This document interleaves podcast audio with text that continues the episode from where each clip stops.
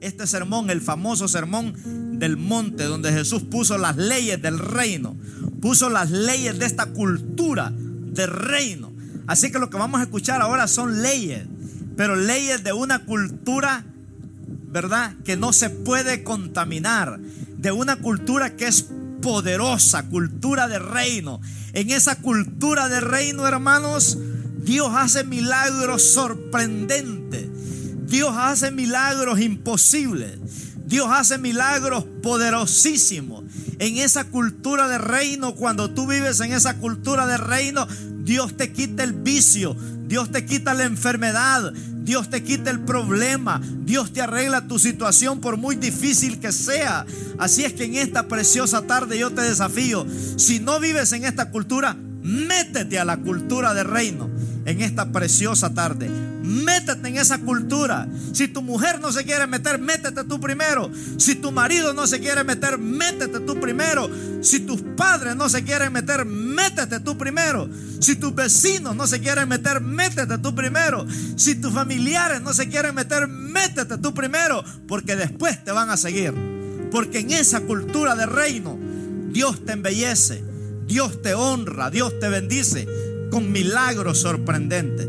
Así es que vamos a leer las leyes de esta cultura de reino. Dijo Jesús, viendo a la multitud, subió al monte y sentándose, vinieron a él sus discípulos y abriendo su boca les enseñaba, diciendo, mire aquí está, bienaventurados los pobres en espíritu, porque de ellos es el reino de los cielos. Bienaventurados los que lloran, porque ellos recibirán consolación. Bienaventurados los mansos, porque ellos recibirán la tierra por heredad. Bienaventurados los que tienen hambre y sed de justicia, porque ellos serán saciados. Bienaventurados los misericordiosos, porque ellos alcanzarán misericordia. Bienaventurados los de limpio corazón, porque ellos verán a Dios. Bienaventurados los pacificadores, porque de ellos serán llamados hijos de Dios. Bienaventurados los que padecen persecución por causa de la justicia, porque de ellos es el reino de los cielos. Bienaventurados sois cuando por mi causa os vituperen y os persigan y digan toda clase de maldad contra vosotros mintiendo.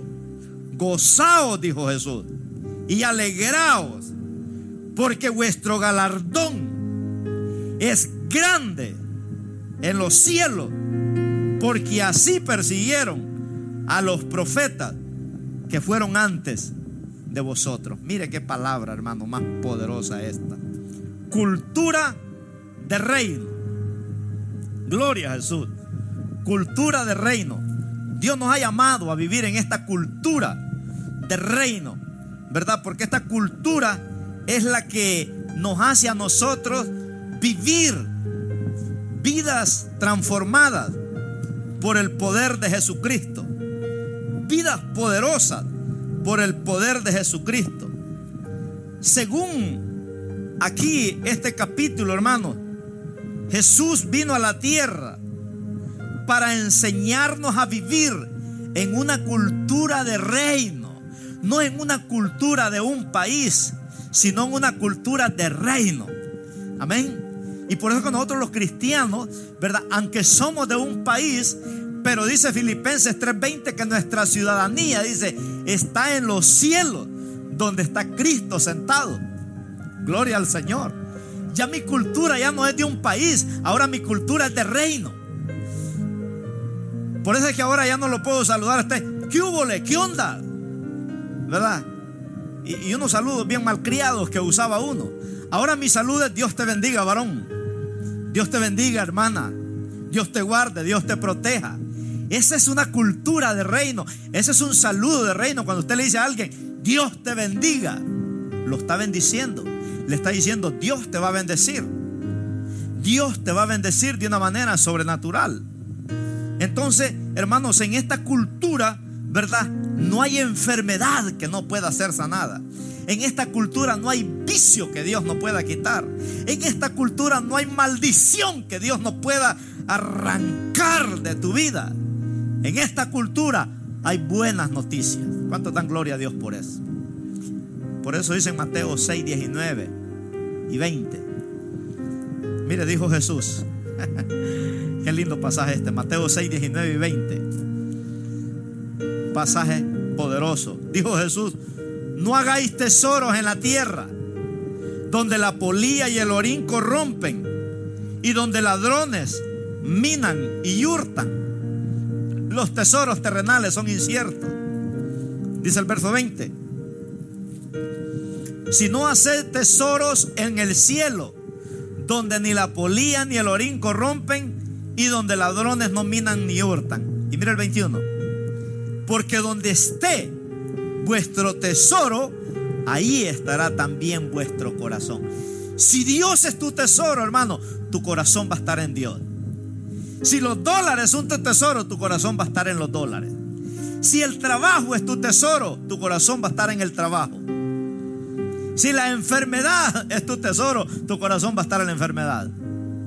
Pero Jesús dijo, ¿verdad? No hagáis tesoros en la tierra, sino hacer tesoros en el cielo. Diga conmigo cultura de reino. Cultura de reino. En esta cultura de reino siempre habrá una necesidad, pero es una necesidad buena. ¿Sabe cuál es?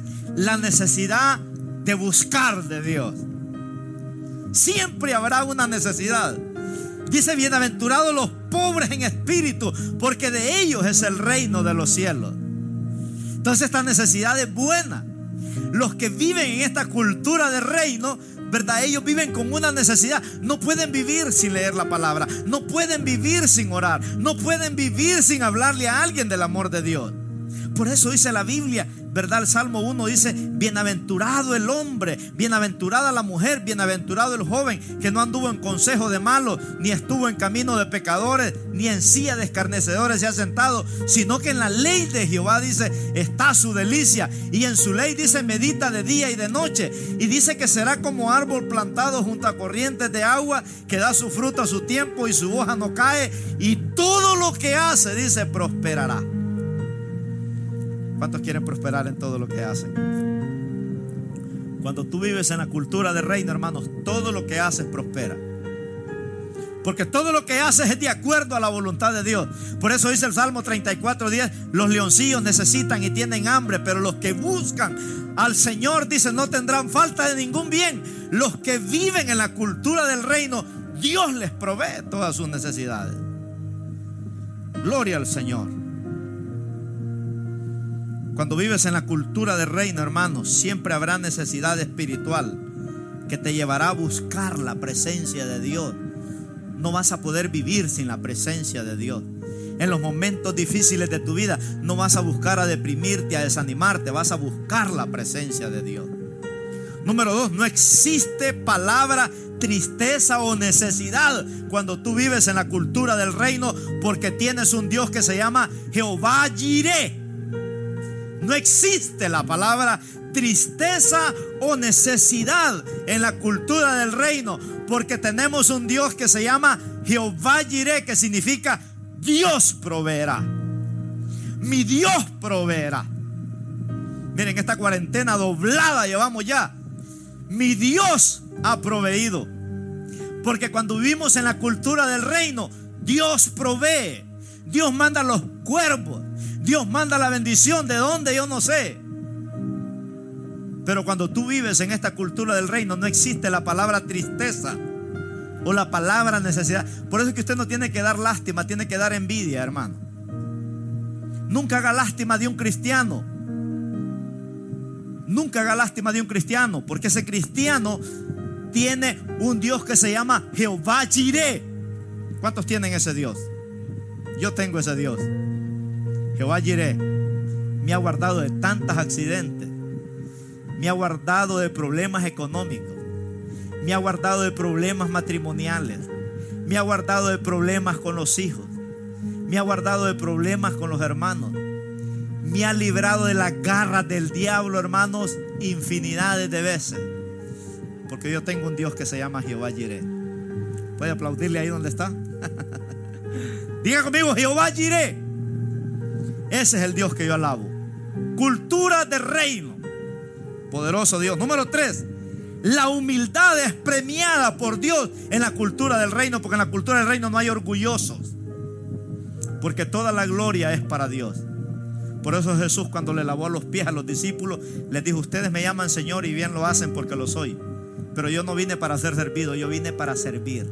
Que le estaba enseñando a ser humilde. No hay orgullosos, hermano. Este saco no me puede hacer orgulloso a mí. Entre más humilde seas, Dios más te va a usar. Si eres orgulloso, bájate de esa nube, hermano, porque si te caes el porrazo va a ser bien grande. Te va a pasar la de Cornelio Reina. ¿Verdad? Bájate de esa nube. Porque la humildad es premiada en la cultura del reino. Entre más humilde seas, Dios más te usa. Por eso dice humillado bajo la poderosa mano de Dios y Él te va a exaltar desde cuando fuera su tiempo. Bájate de esa nube. Número cuatro, la cultura del reino. Los ojos no están puestos en lo temporal, sino en lo eterno. Cuando yo vivo en la cultura del reino, yo vivo hermano, pero mis ojos no están puestos en lo terrenales, porque yo voy de pasada de este mundo. Miren, nosotros tuvimos 16 años en una iglesia, en un templo. Nos corrieron. Nos corrieron. Apenas vamos a ir a otro templo al volver. Seguro tuvieron miedo que se los quitáramos, nos corrieron. Pero no somos hermanos de este mundo. No podemos tener la mirada en cosas terrenales. Tenemos que tener la mirada en lo eterno. La casa no va a caber en el ataúd. El montón de chunches que tienes guardados ahí en tu casa no van a caber en el ataúd. Solo una carne muerta y un montón de huesos que se van a engusanar son los que van a caber. Porque en la cultura del reino Dios provee. No nos vamos a llevar nada cuando nos muramos porque mi Dios allá tiene cosas mejores que ojos no han visto, ni oído ha oído, ni han subido al corazón del hombre. No te afanes en las cosas de este mundo, no vivas solo para ella. Pon en la balanza lo terrenal y lo espiritual. No es que vas a vivir como un vago sin trabajar, no. Número 5. En la cultura del reino, la palabra restauración es una palabra que tiene sentido y propósito.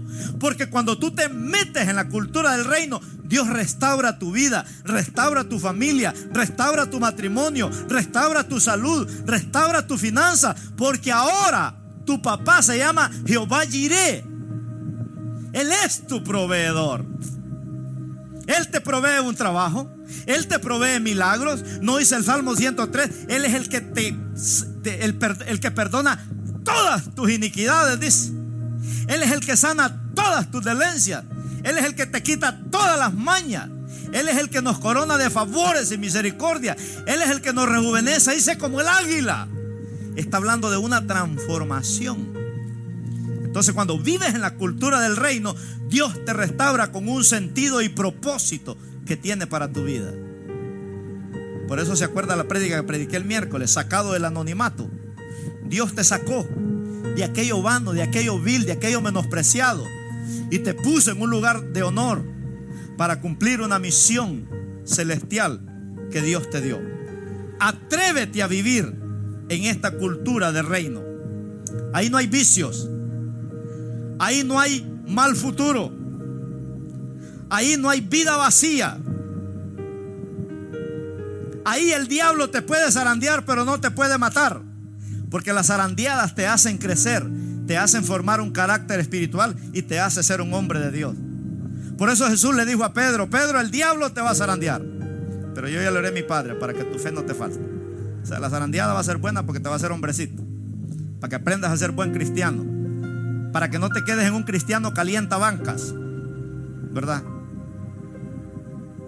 Cultura de reino. No se trata de cuántos mensajes has escuchado hoy domingo. Mire, hay gente que este domingo ha escuchado, tal vez, tal vez yo soy el, el, número 5, 6, 7, 8, 9, 10, 11, 12 pastores que escuchas el día domingo. No se trata de cuántos mensajes escuchas, sino cuánto cambias y obedeces. Porque hoy en día la gente, hermano, se moja. ya escuché 5 pastores, 10 pastores. Y, y no cambia. ¿De qué sirve? Puedes saber la Biblia de punta a punta como el diablo que se la sabe toda. Como dice allá Santiago 2.19, ¿tú crees que Dios en uno bien hace? También los demonios creen y tiemblan, dice. No se trata de cuánta Biblia sabes. No se trata de cuántos sermones escuchas. No se trata si sabes griego o hebreo. Se trata de obedecer a Dios. Diga conmigo, háblame, Señor. Dígalo, no tenga vergüenza, hermano. Yo no lo estoy viendo. Dios lo está viendo. Porque hay gente que se mofa, ¿verdad? Decir, yo sé esto, yo sé otro, yo sé otro. Pero no cambia. No se trata de eso, hermano. En la cultura del reino se trata de obedecer a Dios. Se trata de obedecer a Dios. Gracias Jesús. Qué poderoso es nuestro Dios. Los 70. Cuando Jesús mandó a aquellos 70, ¿sabe qué? Los mandó irse de dos en dos. ¿Sabe qué les dijo? Vayan a las casas, a las ciudades, a las aldeas, a las regiones, a los pueblos y lleven esta cultura de reino. Si llegan a un lugar donde hay enfermos, sanen los enfermos. Si hay un lugar donde hay endemoniado, libérenlo. Si hay un muerto, resucítenlo. Jesús los mandó a que llevaran la cultura del reino. Gloria a Jesús. Qué hermoso, hermanos. Cultura del reino. Lleven esta cultura a los hogares. Por eso la iglesia primitiva, ellos vivían en una cultura de reino en los hogares. Declaramos que en las casas de nosotros, hermanos, se va a vivir una cultura de reino donde no se van a ver novelas, donde no se van a ver películas mundanas, donde no se va a escuchar música mundana, donde no se van a escuchar malas palabras, donde no, no habrá pleitos ahí entre la familia. Declaramos en el nombre de Jesús que tu casa se va a convertir en una casa de cultura de reino, no en una habitación de demonios. Si eres cristiano, hermanos, activa la cultura de reino en tu casa. Enséñales a tus hijos a amar a Dios. Lee la palabra. Hoy no hay excusa. Dios te tiene sentado casi 80 días ya para que le enseñes la Biblia a tus hijos. Nosotros aquí ya terminamos el libro de Apocalipsis, el libro de Daniel y estamos terminando Zacarías y vamos a entrar a Ezequiel la otra semana. Cultura de reino. Donde hay cultura de reino no hay sinvergüenzadas. Porque Dios tiene identidad y propósito para cada uno de nosotros. Métete en la cultura del reino y no te salgas. Métete. En la cultura del reino no hay chismes, no hay críticas, no hay falta de perdón. En la cultura del reino hay obediencia a Jehová nuestro Dios. Ya no vives de lo que la gente dice de ti, sino que tú vives para agradar a Dios. Por eso el apóstol Pablo dice, si yo agradar a los hombres, entonces no soy siervo de Dios, porque con la gente, con toda la gente nunca puede quedar bien uno. Pablo dice, con Cristo estoy crucificado, dice allá en Gálatas 2.20. Con Cristo estoy juntamente crucificado y ya no vivo yo, sino que Cristo vive en mí. Y lo que vivo en la carne lo vivo en la fe del Hijo de Dios, el cual me amó, dice, y se entregó a sí mismo por mí.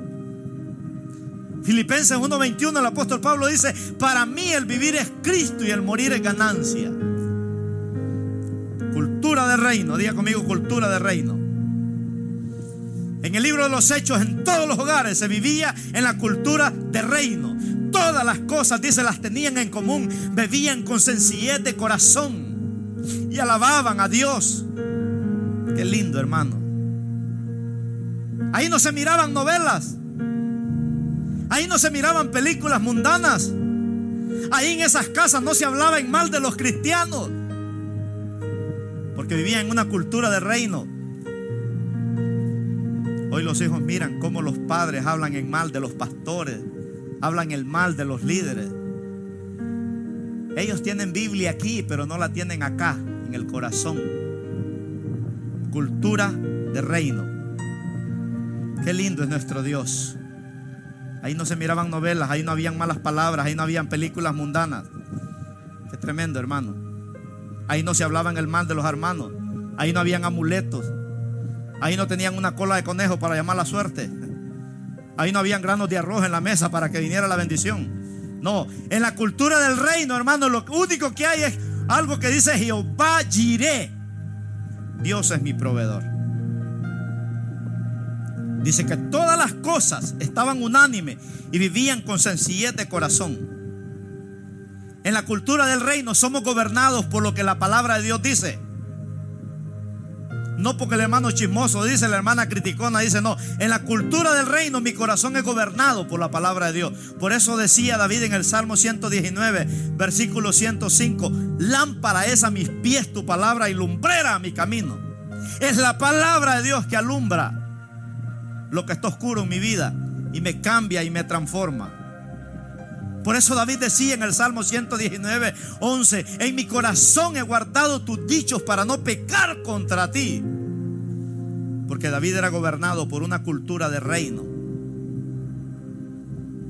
¿Cómo el joven va a ser gobernado en una cultura de reino? Dice el Salmo 119, 9. ¿Con qué limpiará el joven su camino?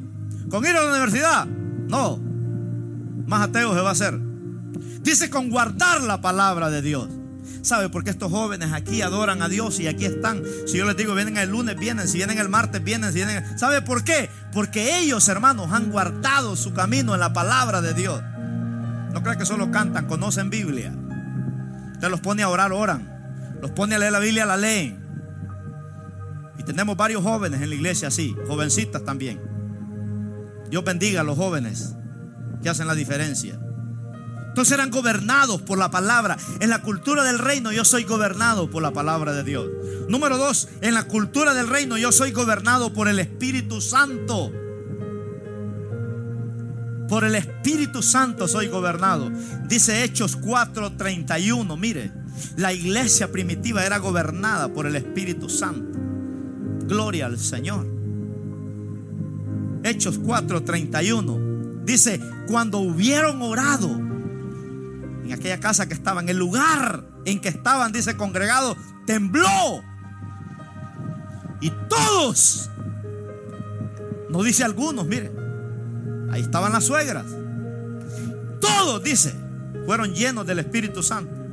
Y hablaban con denuedo la palabra de Dios. Porque eran gobernados por el Espíritu Santo de Dios. Uh, hermano, ¿cómo anhelamos eso en los hogares hoy en día? Que cuando oremos, hermanos, los hijos no estén durmiendo. ¿Quiere usted que los hijos les dé sueño? Póngalos a leer la Biblia en la noche. Ya se quieren ir a dormir. Enciéndales el Nintendo, llegan a medianoche, madrugan. Están en la madrugada y ahí están, no se duermen. Porque ellos quieren vivir en una cultura mundana, diabólica y satánica. Los padres roncando y los hijos viendo televisión. El diablo ahí educándolos. ¿Se fue o está ahí? Oh, ahí está. Cultura de reino. En la cultura de reino soy gobernado por la palabra. Soy gobernado por el Espíritu Santo. Y número tres, en la cultura del reino, hermanos, somos gobernados por la presencia de Dios. Mire, qué leyes que el mundo no tiene. Ningún país de una nación tiene.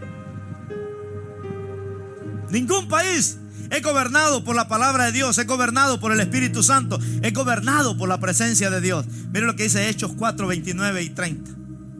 Si alguna nación se atreviera a ser gobernado por estas leyes espirituales, dice Hechos 4, 29 y 30, y ahora Señor, mira sus amenazas. La iglesia estaba siendo atacada por el diablo. Mira sus amenazas y concede a tus siervos con todo de nuevo, con todo de nuevo, quiere decir con todo poder, que hablen tu palabra. Y mira el 30, mientras extiendes tu mano para que se hagan sanidades y señales y prodigios mediante el nombre de tu santo Hijo Jesús. Por eso dice la Biblia que en tu presencia hay plenitud de gozo porque ahí hay milagros, ahí hay señales, ahí hay prodigios, ahí hay manifestaciones del Espíritu Santo. Diga conmigo, yo quiero vivir en la cultura del reino. En la cultura del reino no.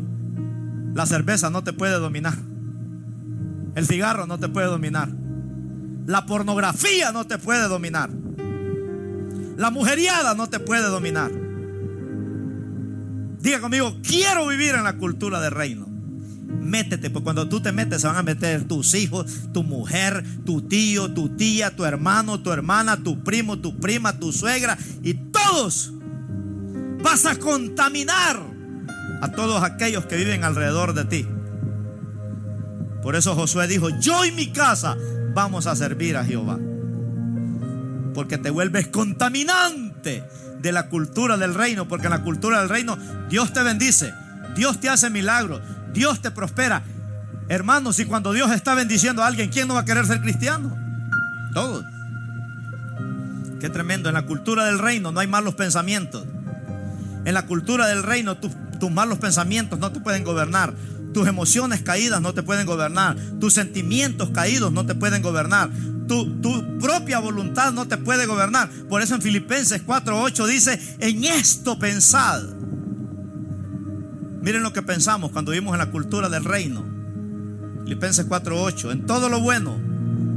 Por lo demás, hermanos, dice todo lo que es verdadero, todo lo honesto, todo lo justo, todo lo puro, todo lo amable, todo lo que te buen nombre, si hay virtud alguna, si algo digno de alabanza, en esto pensad. Cuando tú vives en una cultura del reino, hermanos, tus pensamientos están alineados con Dios. Por eso dice en 1 Corintios 2:16. Ahí está la clave, porque puedes pensar de esta manera. Porque en 1 de Corintios 2:16 el Señor es el que guarda y gobierna tus pensamientos. Por eso dice ahí, porque ¿quién conoció la mente del Señor? ¿Quién la instruirá? Mas nosotros tenemos, dice, la mente de Cristo. Mire qué hermoso esto. Por eso que hay un versículo en Colosenses, dice que el Señor guardará nuestros corazones en Cristo Jesús. Entonces cuando nosotros vivimos en la cultura del reino, hermanos, vivimos con la mente de Cristo, no con la otra mente. Mi mente, mis emociones, mis sentimientos, mi voluntad tienen que ser gobernados por la cultura del reino. Qué tremendo. Qué maravilloso es esto. ¿Por qué cree que en el pueblo de Israel Dios llevó al pueblo de Israel a Egipto? 40 años, ¿sabe por qué? Porque Dios quería que ellos vivieran en la cultura del reino. ¿Por qué cree que lo llevó al desierto? Porque en el desierto no hay televisión. En el desierto no había, hermanos, entretenimiento del mundo. En el desierto no había vida light. En el desierto no habían McDonald's. En el desierto no habían tacos de carne asada. No habían pupusas. Ahí no habían baleadas. Ahí el desayuno, el almuerzo y la cena dependían del cielo. Y Dios tiraba la comida en el desayuno. Algunos incrédulos guardaban para el mediodía y se les engusanaba porque pensaban que no iba a haber almuerzo. Dios fue fiel 40 años porque Dios quería enseñarles la cultura del reino. Les crecía la pata y les crecía el zapato. Les crecía la panza y les crecía el vestido. 40 años, dice la Biblia, sus vestidos no se envejecieron.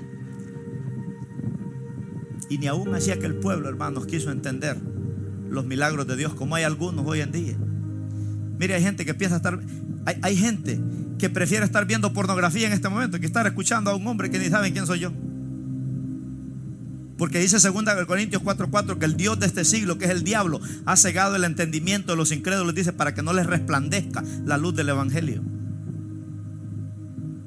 Hay un engaño satánico la gente anda buscando entretenimiento. La gente a veces quiere ver mejor un partido de fútbol. La gente quiere ver mejor un cantante de rock. La gente mejor quiere que en vez, en vez de escuchar una predicación a veces. Hay gente que está aburrida de escuchar predicaciones. Ay, dice otro pastor. Peor si piden dinero por Facebook, hermano. Más tierra les echa. Porque hay gente que así, la gente que no vive en la cultura del reino, cuando piden dinero en una iglesia les molesta tanto. Mas ellos no saben que toda su vida han servido al diablo. Y es tremendo eso. El diablo te gastó todo tu dinero. ¿Y qué te dijo? ¿Qué te dio nada? Mire qué lindo esto es lo que le voy a decir. Diga conmigo, Señor, que mi casa sea una casa de cultura de reino. Diga. Dígalo, declárelo. Si no la tiene, declárelo. Diga, Señor, que mi casa llegue a ser una casa de cultura de reino. Donde no hay alcohol, donde no hay cigarros, donde no hay cerveza, donde no hay pornografía, donde tú serás el centro de ese hogar, donde tú vas a vivir en medio de ese hogar. Declara, hermano. Cuando tú vives en la cultura del reino, tu declaración es poderosa. Dijo David en el Salmo 101, versículo 3. Mira este versículo, le voy a enseñar el Salmo 101, 3. David vivía en una cultura de reino. Le costó entrar, pero entró. A muchos nos va a costar, como a mí me costó. Hermanos, yo, yo tuve que escuchar a, a dos ancianos que llegaban a mi casa todos los lunes por varios tiempos para que yo pudiera escuchar. A mí los viejitos me caían mal cuando llegaban a mi casa porque iban a hablarme de Dios. Pero me metí a la cultura del reino y no me salgo. Aunque el diablo se levante contra mí, dice Isaías 59, 19, pero también el Espíritu Santo se va a levantar con bandera de victoria para detener los planes del diablo que tiene para mi vida. Porque los planes que Dios tiene para mi vida son planes de bien y no de mal. Los planes que van a, a, seguir en mi vida son los planes de Dios, no los del diablo. Dijo David en el Salmo 101.3, no pondré delante de mis ojos cosa injusta, aborrezco la obra, dice, los que se desvían, ninguno de ellos se acercará a mí. Mire, David no, no le gustaba la amistad de cristianos mediocres. David dice, yo aborrezco a los que se desvían de Dios habiéndolo conocido. Corazón perverso se apartará de mí, no conocerá al malvado, dice. Mira el verso 6. Salmo 101, 6. Mis ojos pondré, aquí está hablando el Señor, en los fieles de la tierra, para que estén conmigo. El que anda en el camino de la perfección, esta es la cultura del reino, el que anda en el camino de la perfección, de la perfección, este me servirá. Mire hermano, si un cristiano no vive en la cultura del reino, no debería tener privilegios en la iglesia. No debería. Porque no va a dar mucho fruto. ¿De qué sirve que sepamos Biblia? Pero no vivimos en la cultura del reino. Tremendo el rey David. Entonces, en esta cultura del reino, mi salud depende de Dios. Diga conmigo, una cultura del reino, mi salud depende de Dios. No de la medicina que el doctor te va a dar. Si no, los millonarios no se murieran. Mi salud depende de Dios. Dice el Salmo 118, 17. La cultura del reino, si yo me enfermo, mi salud depende de Dios. No moriré, dice el salmista, sino que viviré y contaré las obras de Jehová. No te vas a morir si vives en la cultura del reino. El coronavirus no te puede matar. Si vas en el avión no se puede caer. Si el diablo tiene planes para ti, tiene que fracasar Satanás, porque Dios tiene un plan contigo. Mi salud depende de Dios. Proverbios 3, 7 y 8. Dice, no seas sabio en tu propia opinión. Teme a Jehová y apártate del mal y será medicina para tu cuerpo y refrigerio, dice, para tus huesos. Qué tremendo. Apártate del mal. Teme a Jehová, porque será medicina a tu cuerpo y refrigerio para tus huesos. Dios se convierte en Jehová Rafa para ti que significa Dios es mi doctor, Dios es mi medicina. Dice que Dios será medicina para tu cuerpo. Y refrigerio dice para tus huesos. Gloria a Dios. Jeremías 33, 6. Estamos hablando de la salud, en la cultura del reino.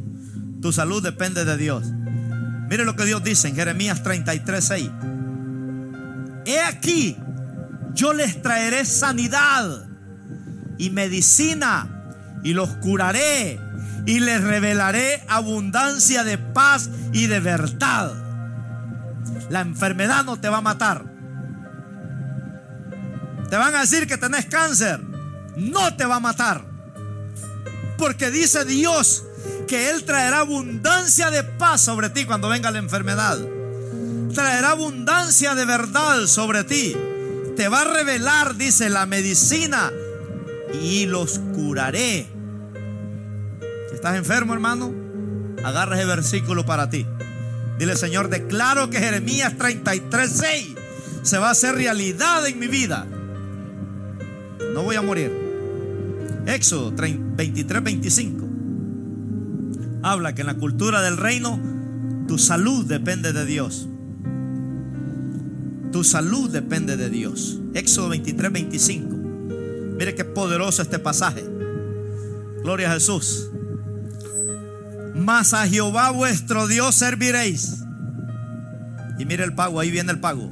Cuando servimos a Dios. Y Él bendecirá tu pan y tus aguas. Y yo quitaré toda enfermedad de en medio de ti, dice Jehová. ¿Cómo lo ve? La cultura del reino. Hermanos, hay salud. Número dos, cuando vivo en la cultura del reino, mi economía depende de Dios. No necesito hacer tranzas para suplir los gastos de la casa. No necesito estar metido en la mafia para suplir los gastos de la casa. En la cultura del reino mi economía depende de Dios. Por eso dijo el apóstol Pablo allá en Filipenses 4:19, mi Dios suplirá todo lo que nos haga falta conforme a sus riquezas en gloria. Por eso es que Dios le dijo a Elías cuando vino aquella hambruna a Samaria, vete tres años y medio. Lo mandó seis meses allá al arroyo de Querit. Le dijo, ahí voy a mandar cuervos que te den comida por la mañana y por la tarde. Y después lo mandó a una viuda allá en Zareta. No lo mandó donde una millonaria. Lo mandó donde una viuda que tenía el último bocado de pan. Le dijo, ahí vas a comer tres años donde esa viuda. Y cuando llegó donde la viuda le dijo, dame de comer a mí primero, porque lo había para un plato nada más.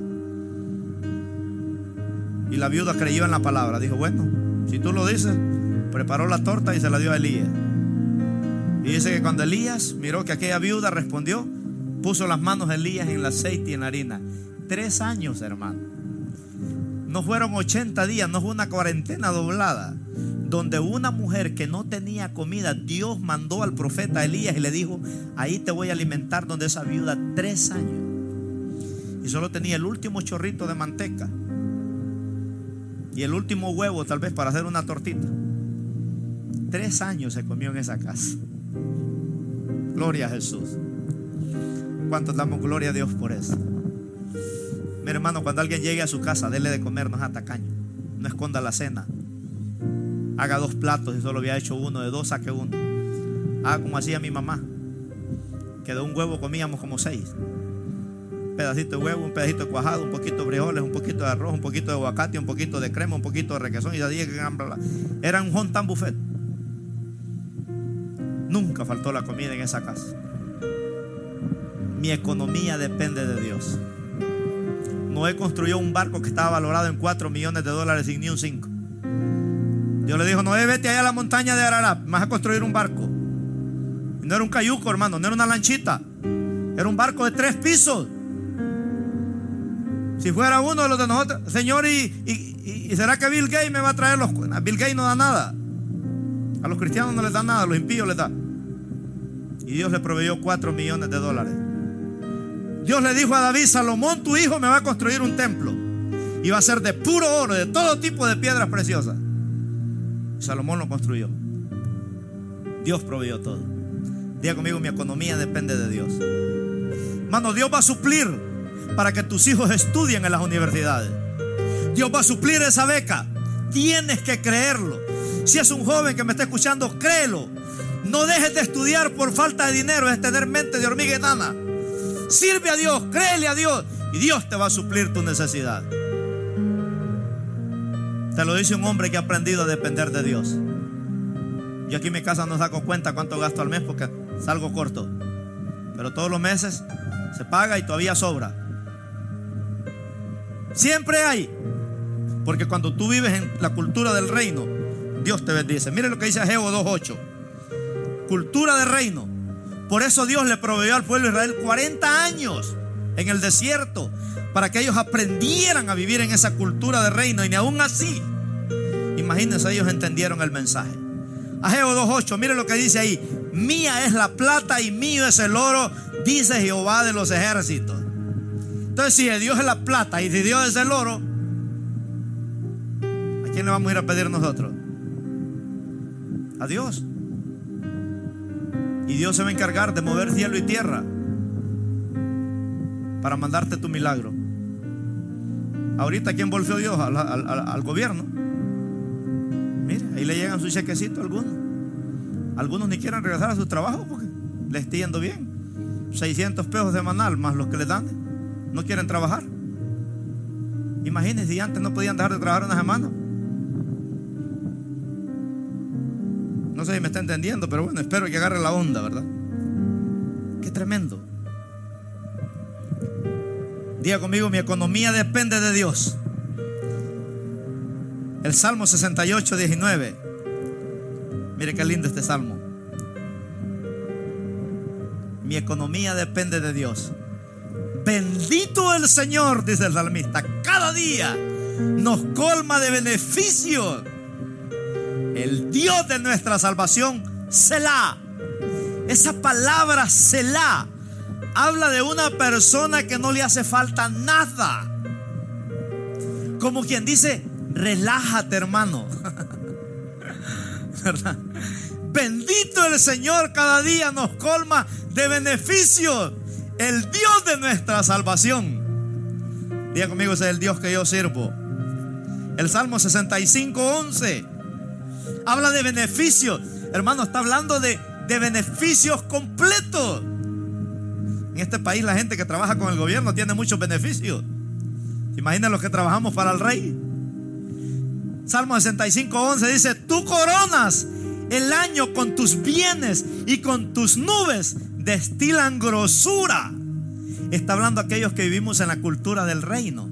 Que Dios te colma de beneficios y corona el año con tus bienes y tus nubes destilan, dice, grosura. Mire qué poderoso es nuestro Dios.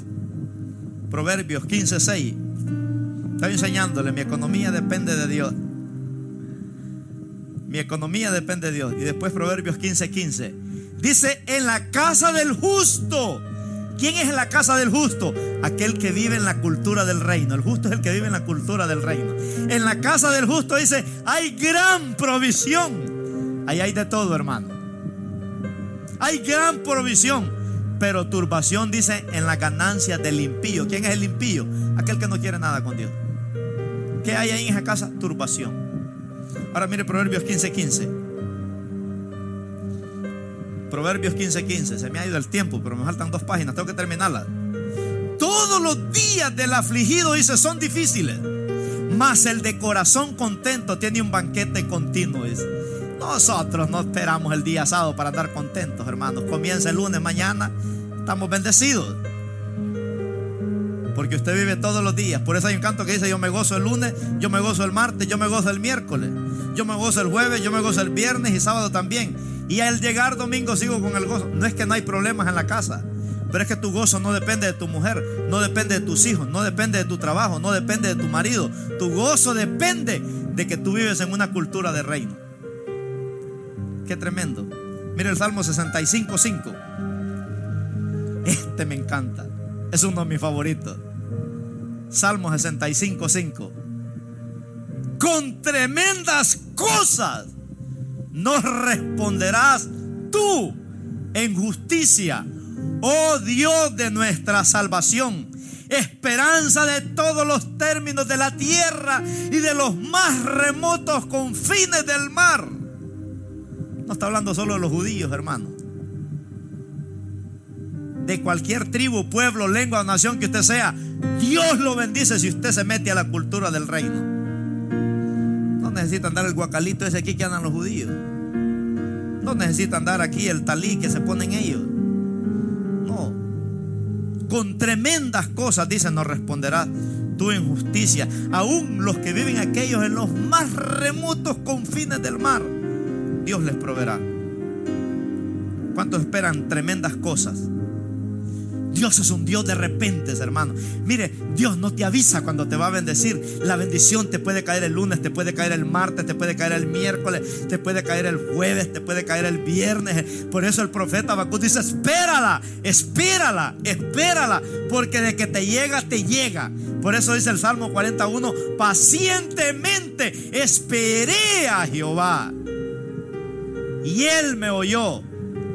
Y me sacó, dice, del pozo de la desesperación. Y oyó mi clamor. Y dice el verso 2. Y me hizo sacar del pozo de la desesperación, del lodo cenagoso. Puso mis pies sobre peña y enderezó mis pasos. Y mire el 3 que poderoso. Lo metió en la cultura del reino. Puso luego en mi boca ese cántico nuevo. Alabanza a nuestro Dios. Verán esto mucho y temerán y confiarán en Jehová. Ese es el Dios que nosotros adoramos. Ese es el Dios que nosotros adoramos, hermano. Número tres. En la cultura del reino no solo, solo mi salud depende, no solo mi economía, mi vida espiritual depende de la cultura del reino. Mi mente, mis emociones, mi voluntad, mis sentimientos. Debemos de ser hijos, hermanos, que manifestemos la cultura del reino. Qué tremendo. Los problemas, hermanos, de las naciones, la iglesia tiene la solución. La iglesia tiene la solución sobre los problemas que hay en las naciones. ¿Por qué no se cumple? ¿Por qué no se manifiesta? Porque no somos sensibles al Espíritu Santo. Cada cristiano tiene un llamado a reflejar un grado de madurez espiritual en esto de la cultura del reino. Cada cristiano. El reino de los cielos tiene una cultura. Y para que se manifieste tenemos que aprender a vivir en esa cultura. Si usted no vive en esa cultura, hermano, usted no mirará milagros. La calidad de vida que usted y yo anhelamos vivir depende de obedecer a Dios. ¿Oyó eso? La calidad de vida que usted y yo anhelamos vivir depende de, de, obedecer a Dios. ¿Cuál es el gobierno de la cultura de Dios? El gobierno teocrático de Dios. La iglesia primitiva vivía en el gobierno teocrático de Dios. Dios llevó al pueblo de Israel al desierto 40 años porque Dios quería que vivieran en el gobierno teocrático de Dios. Teo quiere decir Dios, crático quiere decir gobierno, el gobierno de Dios. Por eso es que Dios no estuvo de acuerdo cuando el pueblo de Israel pidió un rey y Dios le dijo a Samuel, déjalo. Si ellos quieren un rey humano, está bien, pónselo, porque no te han desechado a ti, le dijo a Samuel, sino a mí. Y ellos pidieron un rey, porque no querían ser gobernados por Dios. Porque la cultura del reino, hermanos, tiene requisitos. Nadie quiere ser gobernado por las leyes de Dios. Qué tremendo. ¿Por qué vivimos fracasados siendo cristianos? Porque no estamos siendo gobernados por el gobierno de Dios. Cultura del reino es hacer la voluntad de Dios. Un cristiano que no vive en la cultura del reino, hermanos, no mirará los milagros de Dios. Tres cosas. Tres cosas que Dios quiere que permanezcamos. Número uno, en su palabra. En su palabra. Dijo Jesús en Juan 15, 7, si permanecieres en mí y mis palabras permanecen en vosotros, pedid todo lo que queráis y os será hecho. Tres cosas que Dios quiere que permanezcamos. Número uno, en su palabra. Hay gente que desde hoy no va a volver a leer la Biblia hasta el otro domingo, que escuchen otra vez, ¿verdad? Facebook Live a otros predicadores. Hay gente que ya no lee la Biblia, solo se acostumbró a ver predicadores de Facebook. Diga conmigo, ese soy yo. Lea la Biblia, hermano. Aquí está, mire. No se acueste sin leer un capítulo diario. El éxito permanece en la palabra de Dios. Por eso yo no estoy de acuerdo con un hermano me dice, qué bonito sermón predicó, pastor. Pero si no te cambia, ¿qué sirvió? Yo prefiero que no, que no te guste mi sermón, pero que te cambie. Porque hay mucha gente que le da halagos a uno. Qué bonito sermón, pero no cambiaste, hermano. No se trata si el sermón estuvo bonito. Se trata de obedecerlo. Número dos, Dios quiere que permanezcamos no solo en su palabra, sino también en su amor. Qué tremendo. Que permanezcamos en su amor. Dice 1 Corintios 13, 4. Dios quiere que permanezcamos en su amor. Hay creyentes que ya no tienen amor. Dios quiere que permanezcamos en su amor. Dice el apóstol Pablo ahí en 1 Corintios, el amor es sufrido, es benigno, el amor no tiene envidia, el amor no es antaxioso, no se envanece, no se irrita, no guarda rencor, no busca lo suyo, todo lo puede, todo lo soporta. Dios quiere que permanezcamos en su amor, ¿verdad? Y número tres, Dios quiere que permanezcamos en el fruto del Espíritu Santo. En la cultura del reino yo tengo que ser gobernado por la palabra, tengo que ser gobernado por el amor de Dios. Tiene que permanecer en mí el fruto del Espíritu Santo. Amor, gozo, paz, paciencia, benignidad, bondad, fe, mansedumbre, templanza. Contra tales cosas dice la Biblia, no hay ley. Si ese fruto no permanece en ti, hermano, tú andas en una cultura a ver de a dónde. ¿Verdad? Porque aquí se le pegan las culturas a uno. Los hijos de nosotros no quieren hablar español. Hey, what's up? How you doing? What do you want? Ellos no quieren hablar español. Enseñe el español a sus hijos, hermano. Para que sean de doble bendición. Gálatas 6:9 dice, Dios dice, no nos cansemos de hacer el bien. Todo lo que uno siembra, eso va a cosechar. Dice, no nos cansemos pues de hacer el bien, porque a su tiempo segaremos si no desmayamos. No te canses de vivir en amor. No te canses de hacer el bien, hermano. A su tiempo, dice la Biblia, segaremos si no desmayamos. Cuatro cosas que el diablo va a usar para sacarte de la cultura del reino, porque el diablo es experto en sacarnos de la cultura del reino. Por eso el diablo anda como león rugiente, dice la Biblia, buscando a quien devorar. ¿Por qué cree que hay tanto cristiano caído hoy en día que dejó de congregarse? ¿Por qué cree que hay tanto cristiano en pecado hoy en día en las iglesias? Porque el diablo lo sacó de la cultura del reino. Número uno, una persona que vive ofendida. Es un cristiano que el diablo ya lo sacó de la cultura del reino porque ahora esa persona va a envenenar a mucha gente.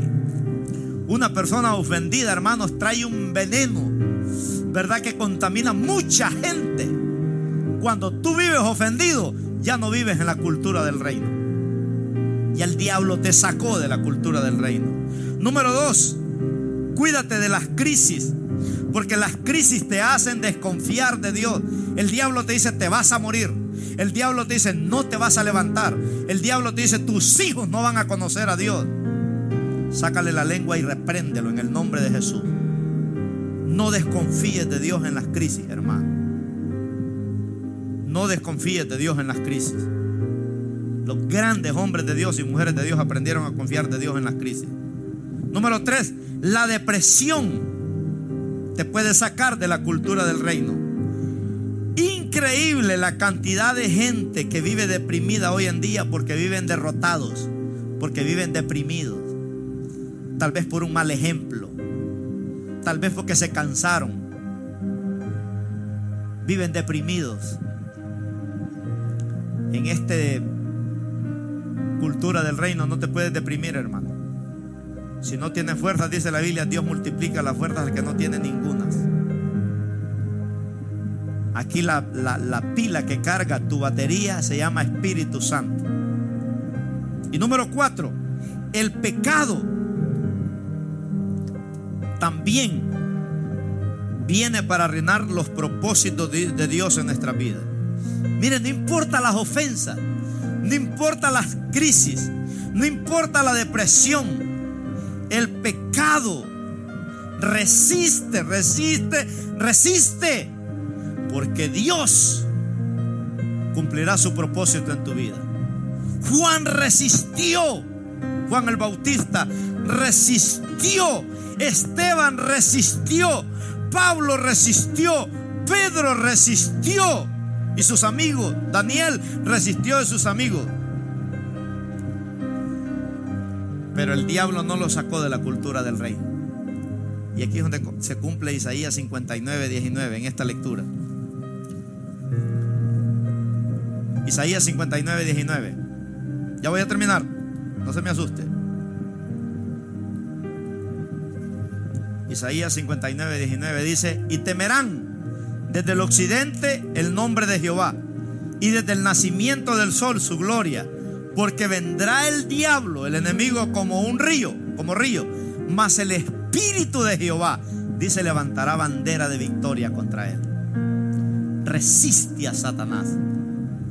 La Biblia dice que Elías era un hombre semejante a pasiones como las nuestras, pero resistió. Santiago 4:7 dice, a Dios y resistid al diablo, y de vosotros dice, huirá.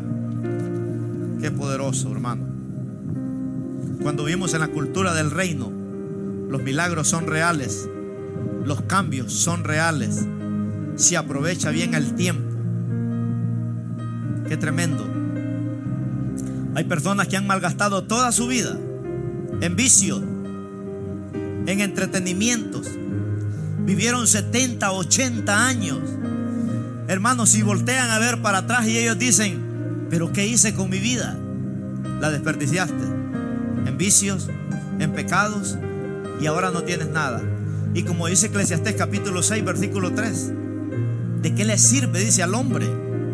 Mire este pasaje. Eclesiastés 6.3.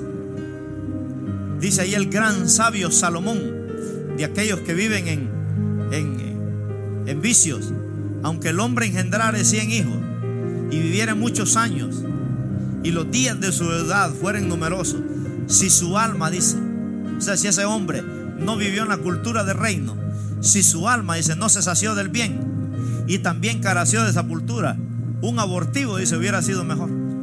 ¿Qué te sirve venir a la tierra, hermano? Tener dinero, tener mujeres, tener hijos, tener cosas materiales. Si no quisiste nada con Dios. Un abortivo, porque por lo menos en el abortivo te hubieras ido al cielo. Porque ya era una vida. Un aborto. Todos, todos niños que se han abortado, la bendición es que allá van a estar en el cielo. Hay una película de una muchacha, ¿verdad? que cuando llegó al cielo encontró a su hijo allá. Le dijo, pero yo te aborté. Sí le dijo, pero Dios me trajo al cielo. ¿Cómo se llama esa película? El cielo es real. El cielo es real. Esa película está bonita. Para aquellas que quieren abortar, tienes que ver esa película. Que un abortivo recibió a su mamá allá en el cielo y le dijo, mi mamá. No le dijo, yo no tuve hijos. ¿Cómo no? Le dijo, tú me abortaste. Qué pedrada para aquellos médicos se van a ir a la olla más caliente, el infierno, por andar chupando con esa aspiradora esos niños que tienen vida. Tremendo. Hay personas que miran atrás y se preguntan, ¿qué he hecho con mi vida? La respuesta es nada. Qué tremendo, hermano. Nada. Imagínense, le diste a Satanás toda tu vida en vicios, en deleites y en pecados echaron su dinero en sacos rotos. Mire, hay una historia que a mí me impacta, no sé si será verdad, pero dicen que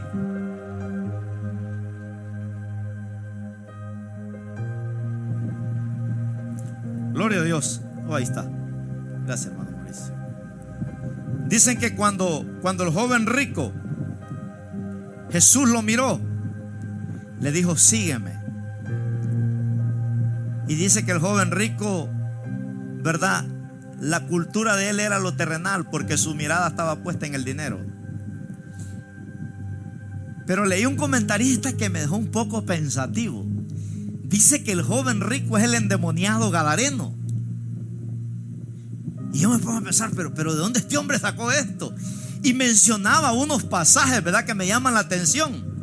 Porque en Marcos 10:21 dice que cuando este joven decidió no seguir a Jesús, mire lo que pasó en Marcos 10, 21. Me llamó la atención de esto. Dice, ¿será verdad? Porque lo deja en suspenso a uno. Dice que entonces Jesús mirándole, le amó. Mirándole. No es una mirada así, hermanos, rápida. Cuando dice mirándole, lo miró detenidamente. Miró la miseria que había en este joven. Dice que mirándole, le amó. Le amó. Y le dijo, una cosa te falta. Anda, vende todo lo que tienes y dalo a los pobres y tendrás tesoros en el cielo. Y ven, sígueme. tomando tu cruz. Mire qué tremendo. Jesús le dijo, hay algo que no te deja entrar en la cultura del reino y es porque todavía vives con la mirada puesta en lo terrenal. Le dijo, reparte lo que tienes y dáselo a los pobres. No tenía nada delante de Dios, hermano. Era una miseria, era una propina comparado a lo que Dios le estaba ofreciendo. Dios le estaba ofreciendo el reino de los cielos. Ahora, vamos a leerlo hasta el 27 porque quiero que entienda, ¿verdad? Con lo que decía este comentarista, que el joven rico dice es el endemoniado gadareno. Lo deja en suspenso a uno. Usted disierna, ¿verdad? No me haga caso lo que yo le digo. Usted disierna la palabra, porque la palabra hay que imaginarla. Dice, pero él afligido por esta palabra se fue triste, porque tenía, dice, muchas posesiones. Ah, ya no solo era riqueza, dólares. Dice el 23. Entonces Jesús, mirando alrededor, dijo a sus discípulos, cuán difícilmente entrarán en el reino de Dios los que tienen riquezas. Y mire el 24. Los discípulos se asombraron de sus palabras. Pero Jesús respondiendo volvió a decirle, hijos, cuán difícil les es entrar en el reino de Dios a los que confían en las riquezas. Pero aquí viene la clave, dice, bueno, sigue diciendo Jesús, más fácil es pasar un camello por el ojo de una aguja. Oiga, esto es una exageración, hermano. Esto es una figura del lenguaje que se llama hipérbole, habla de una exageración para enseñar que para Dios nada nada es imposible. Porque Dios sí puede meter un camello por el ojo de una aguja. Pero dice, más fácil es pasar un camello por el ojo de una aguja que entrar un rico, dice, en el reino de Dios. Y aquí viene la clave. Mira el 26. Ellos se asombraron aún más, diciendo entre sí, ¿quién pues podrá ser salvo? Y dice el 27. Entonces Jesús mirándolos dijo, para los hombres es imposible, mas para Dios no, porque todas las cosas son posibles para Dios. Ahora, pongámosle que ese rico, joven rico, era, era el endemoniado Gadareno. ¿Se salvó el endemoniado Gadareno o no se salvó? ¿Fue imposible para Dios que un rico se salvara? No, porque Dios le puede quitar la riqueza y llevarlo a un estado de miseria para salvarlo después. Ahora mire, ese endemoniado Gadareno fue tan bendecido, hermano, que Dios lo mandó y le dijo, te vas a ir de misionero por 10 ciudades. Te vas a ir por toda Decápolis. Decápolis, Deca quiere decir 10 y Polis quiere decir ciudades. Jesús le dijo, no te puedes ir conmigo, yo te quisiera llevar, pero tú te vas a quedar de misionero en Decápolis, en todas estas 10 ciudades.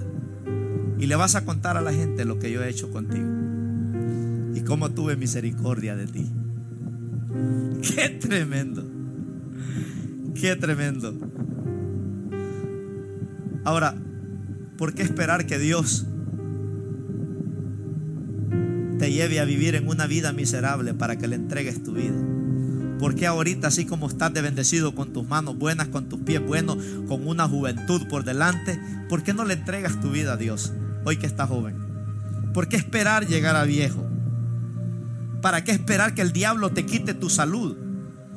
¿Para qué esperar que el diablo te quite tu dinero? Para entregarle tu vida a Jesús. Métete. Métete en la cultura del reino. Cierro con este pasaje. Salmo 90, 12. Salmo 90, 12. Mire qué pasaje más lindo este, hermano se le acredita a Moisés este salmo. 90-12, perdón, 90-12. Grábese este versículo. Dice, enséñanos. Enséñanos. Es una oración. Señor, enséñanos de tal modo a contar nuestros días que traigamos al corazón, dice sabiduría. Enséñanos, Señor. Vamos a orar. Padre, gracias por tu palabra. Gracias Señor por aquellos amigos y hermanos, Señor, que nos miran. Padre, en el nombre poderoso de Cristo Jesús. Gracias Señor porque hoy vivimos en una cultura, ya no de un país, sino en una cultura del reino. Padre, en esta cultura requiere obedecer la palabra de Dios, requiere ser sensible al Espíritu Santo, requiere ser sensible a tu presencia. En el nombre poderoso de Cristo Jesús, bendigo a todos aquellos hogares que nos están mirando de todo el planeta Tierra, Señor. Bendigo a esa mujer, bendigo a ese varón, bendigo a esos hijos, bendigo a esa familia, bendigo tu salud, bendigo tu finanza, bendigo tu vida espiritual. Declaro, Señor amado, en el nombre poderoso de Cristo Jesús, que mi hermano, que mi hermana vivirá en una cultura de reino. Señor, en una cultura, Padre, donde todos los días vivimos para agradar a Dios. Cuando me acuesto, cuando me levanto, dice el salmista, tú aconsejas a mi conciencia Padre, en el nombre poderoso de Cristo Jesús, saca la enfermedad de aquellos que están enfermos. Saca los vicios de aquellos que están atados por el alcohol, por el cigarro, por la cerveza, por la pornografía, por la mujeriada, por la vanidad, por el orgullo. Padre, en el nombre poderoso de Cristo Jesús. Oh Señor, declaro, Padre, que esa cultura del reino, Señor, penetra a través de estos medios de comunicación. Declaro que ese matrimonio no se va a perder. Declaramos que esos hijos van a servir a Dios declaramos, oh Padre, en el nombre de Jesús, que tú nos vas a sacar de ese pozo, de ese charco, Señor, de ese vómito. Nos vas a sacar y nos vas a sentar en lugares de honor. Satanás será avergonzado como fue avergonzado en ese endemoniado gadareno. El diablo pensó que ya lo tenía, pero llegó Cristo Jesús solo por ese hombre ahí a la, a la ciudad de Gadara, solo a libertar a este hombre, porque él dijo, para los hombres es imposible, pero no para Dios. Hermana, tal vez para ti es imposible. Tal vez ya te derrotaste. Hermano, tal vez estás desanimado. Pero yo te digo hoy, tú puedes estar desanimado, pero Dios no. Tú puedes estar triste, pero Dios no. Vamos a hacer la diferencia. Métete en la cultura del reino. Tus hijos te van a seguir. Los vas a perder por un tiempo. Al amor se van a hacer tus enemigos. No importa. Métete a la cultura del reino. Tal vez hoy tienen dinero. Tal vez ahorita no tienen necesidad. Pero un día se van a acordar de tus palabras. Y van a decir, aquella vieja tenía razón. Aquel viejo tenía razón. Mi mamá cuando yo tenía siete años le dijo a un hombre, este niño le dijo, va a ser un sacerdote de Jehová. Mi mamá no iba a una iglesia, mi mamá no, no leía la Biblia, ella solo sabía el Salmo 91 nada más. Y ella dijo un día, este niño dijo va a servir a Dios, no será borracho, no será un fumador, no será un hombre mujeriego, él va a ser un hombre que va a servir a Dios.